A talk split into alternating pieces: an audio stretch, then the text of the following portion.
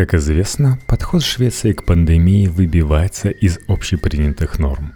Власти страны не объявили карантин и не закрывали школы и магазины. В то время как большинство городов мира словно вымерли, шведы болтали в кафе и занимались в спортзалах. Этот контраст вызвал как восхищение, в конце августа протестующие против очередных ограничений жители Берлина размахивали шведскими флагами, так и страх в других странах. Эксперты до сих пор спорят об успешности или полном провале этой стратегии. Нельзя сказать, что Швеция полностью проигнорировала угрозу коронавируса, пишет статья для издания Science научная журналистка Гретхен Фогель – Многие жители страны самоизолировались, ответственно подошли к соблюдению социальной дистанции, а власти страны в конце марта запретили собираться группами более 50 человек. Хотя ношение масок они не поощряли. Скорее наоборот, считалось, что маски сеют панику и предоставляют ложное чувство защищенности. Сообщается, что некоторые шведские врачи, настаивавшие на ношении масок, были отстранены и даже уволены. До сентября шведские власти считали маловероятным, что люди без очевидных симптомов ковида могут инфицировать других. Тестирование в стране по-прежнему сильно отстает от других стран.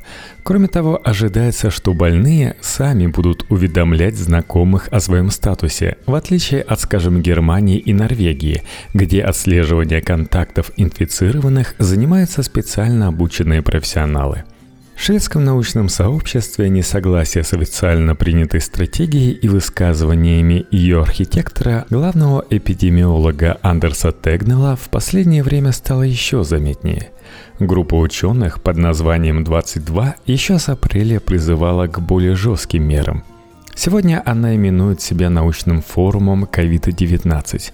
В нее ходит 50 ученых и еще 150 экспертов из других областей – по мнению представителей этой группы, Швеция заплатила слишком высокую цену за свой расслабленный подход, и главный удар пришелся по самым уязвимым. Вирус унес 7% из 14 тысяч жителей домов престарелых в Стокгольме. Но предостережения экспертов научного форума в стране не воспринимают всерьез. Их резко критикуют и высмеивают. Это так странно. Это какой-то сюрреализм – мы же говорим то, что говорят ученые по всему миру.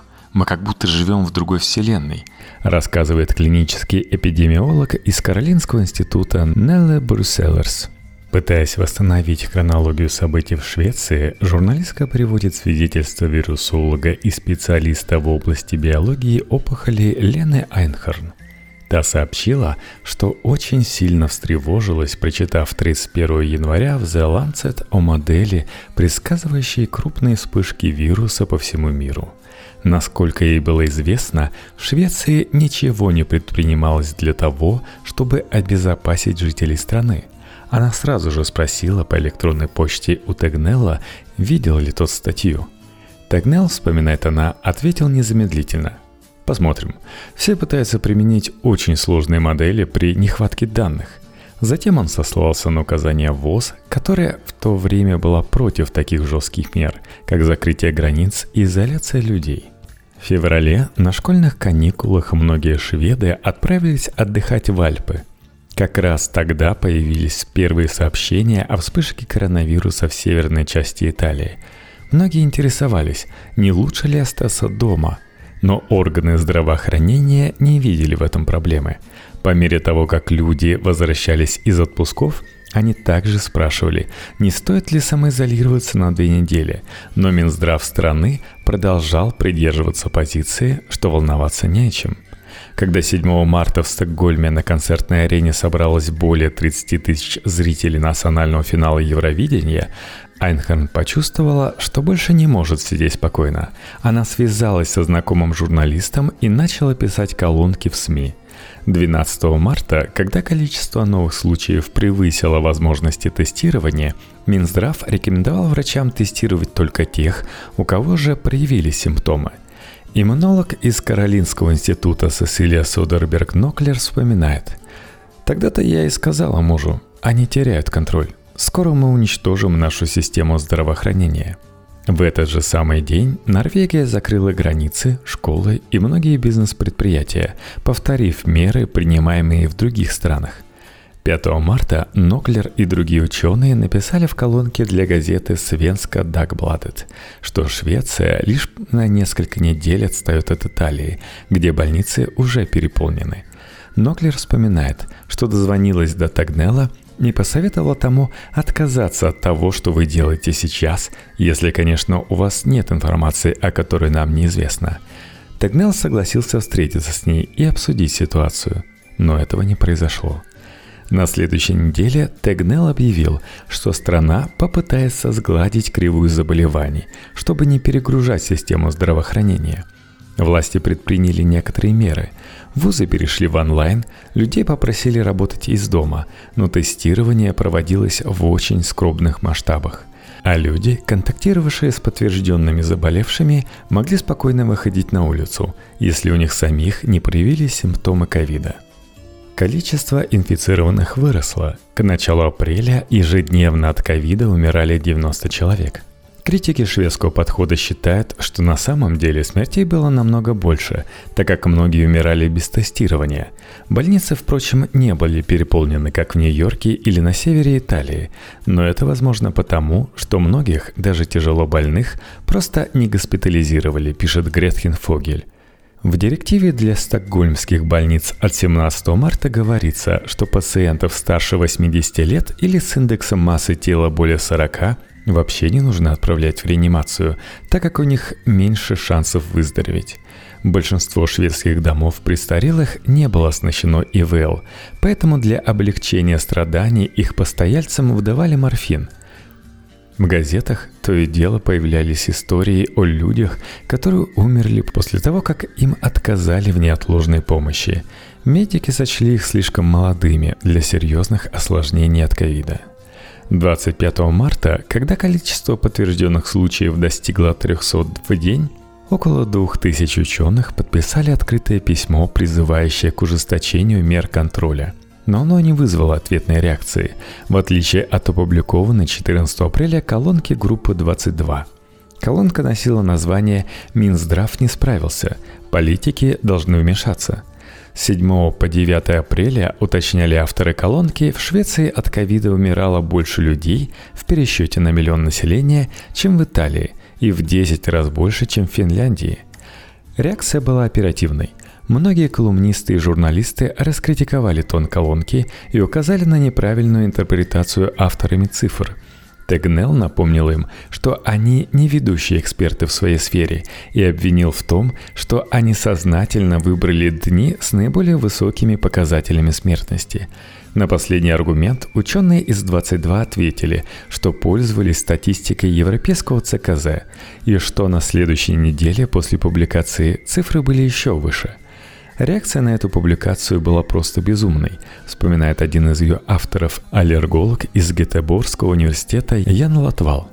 Один из моих коллег написал мне, что я должен стыдиться своей причастности к статье, так как мы должны быть лояльными и по традиции уважать работников службы здравоохранения. Лобовая атака группы 22 нарушила одну из главных культурных норм Швеции – Табу на открытое выражение несогласия считает специалист в области аналитической химии из Гетерборгского университета Эндрю Юинг. Он не входил в оригинальный состав группы 22, но затем присоединился к научному форуму COVID-19. Когда разгорелись споры, обе стороны обменялись жесткими высказываниями, говорит кардиолог из Каролинского института Гаран Хансен. Возможно, в Швеции слишком развита культура консенсуса, но дискуссия важна, для Nokia это нормально. В этой ситуации нам точно не нужно замалчивать взгляды другой стороны, тем более если это экспертное мнение. Эпидемиолог из Каролинского института Нелли Брюсселерс также вспоминает критику со стороны коллег. Мы должны защищать позицию Минздрава, а зав кафедрой и вовсе назвал ее угрозой для общества.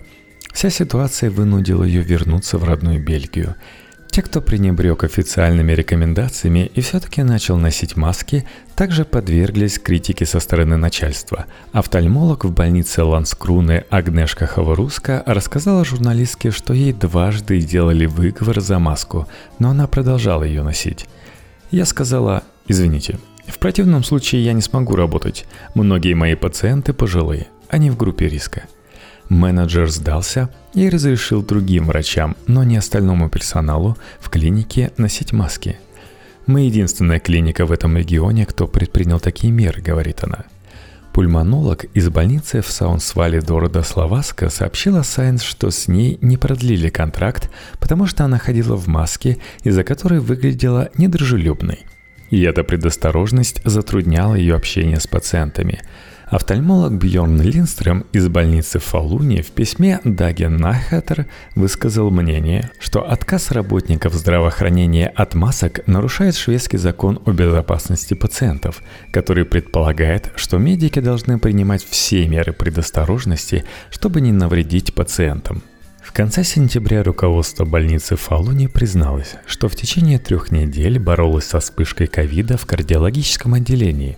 Пока что заражены 10 пациентов и 12 сотрудников. По данным на конец сентября, весь штат сотрудников использует защитные щиты при работе с пациентами. Шведская инспекция по охране здоровья и социальной помощи сообщила Science, что в настоящее время расследует случаи вспышек ковида в 17 больницах – в сентябре одна из общественных больниц в городе Янчипинг сообщила о том, что во время майской вспышки болезни в ее ортопедическом отделении были заражены 20 пациентов и 40 сотрудников. Пятеро пациентов скончались, и один все еще госпитализирован.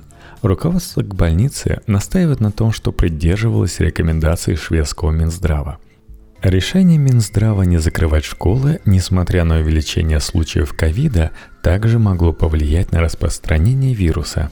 В июльском отчете Министерства Швеция сравнивается с Финляндией, которая закрыла школы с марта по май – Вывод был сделан такой. Закрытие школ не оказывает почти никакого эффекта на выявление случаев ковида у детей. Но стоит отметить, что в тот период шведских детей, даже если у них проявлялись симптомы, тестировали очень мало. А отсутствие отслеживания контактов говорило об отсутствии данных о распространении вируса в школе – когда Минздрав в июне выпустил новые инструкции, разрешив тестировать детей симптомами, количество выявленных случаев у детей резко выросло. С менее 20 в неделю в конце мая до 100 плюс в июне. В июле Минздрав снова сменил курс и вернулся к рекомендациям не тестировать детей до 16 лет – Косвенные данные, пишет журналистка Science, свидетельствуют о том, что шведские дети болели куда чаще финских. Согласно отчету шведского Минздрава, в отделение интенсивной терапии поступило 14 детей, в Финляндии – один. По меньшей мере у 70 шведских детей был выявлен мультисистемный воспалительный синдром. В Финляндии таких диагнозов было около пяти. Точной цифры нет. Что до влияния шведского подхода на население страны, то оно заметно невооруженным глазом. У более 94 тысяч человек диагностирован COVID-19. От болезни скончалось почти 6 тысяч человек. Согласно подсчетам Science, на миллион населения приходится примерно 590 смертей. Почти такая же ситуация наблюдается в США и Италии – но по сравнению с соседями, Норвегия 50 смертей на миллион, Дания 108, Германия 113, Швеция выглядит не лучшим образом. Еще один способ измерить влияние пандемии – почитать избыточные случаи смерти, разницу между количеством людей, умерших в этом году, и средним числом смертей в предыдущие годы – по данным Science, в Швеции не так много избыточных смертей, как в Англии и Уэльсе, но куда больше, чем в Германии и других скандинавских странах. Главный эпидемиолог страны Андрес Текнел неоднократно говорил о том, что шведская стратегия борьбы, всесторонний подход к общественному здоровью, нацеленный на нахождение баланса между риском, который несет в себе вирус, и ущербом от мер, принятых против него, например, от закрытия школ – Защита экономики страны не цель. Цель – защита пожилых и других групп населения в зоне риска, и в то же время замедление распространения вируса, чтобы не допустить чрезмерную нагрузку на больницы страны. Тегнел уверен, что легкий подход Швеции более жизнеспособен, чем жесткие меры других стран. Он сожалеет о смертях в домах престарелых и считает, что Швеция должна была финансово облегчить жизнь опекунам и сиделкам больных, чтобы те оставались дома. В течение месяца ситуация была ужасной, но потом она полностью изменилась. Как только были введены строгие меры, передача вируса в домах престарелых стала ниже, чем во всей стране – Тегнел также подозревает, что со временем другие страны нагонят Швецию по количеству инфицированных и смертей от ковида. Лена Айнхорн назвала это абсурдом. Многие критики Тегнела говорят о том, что Минздрав пусть и не признается в этом, но преследует своей целью достижение группового иммунитета. С этой идеей в свое время заигрывал британский премьер Борис Джонсон. Ее озвучивал его голландский коллега Марк Рюта – Оба от нее отказались. Достижение группового иммунитета в случае с ковидом вызывает много вопросов.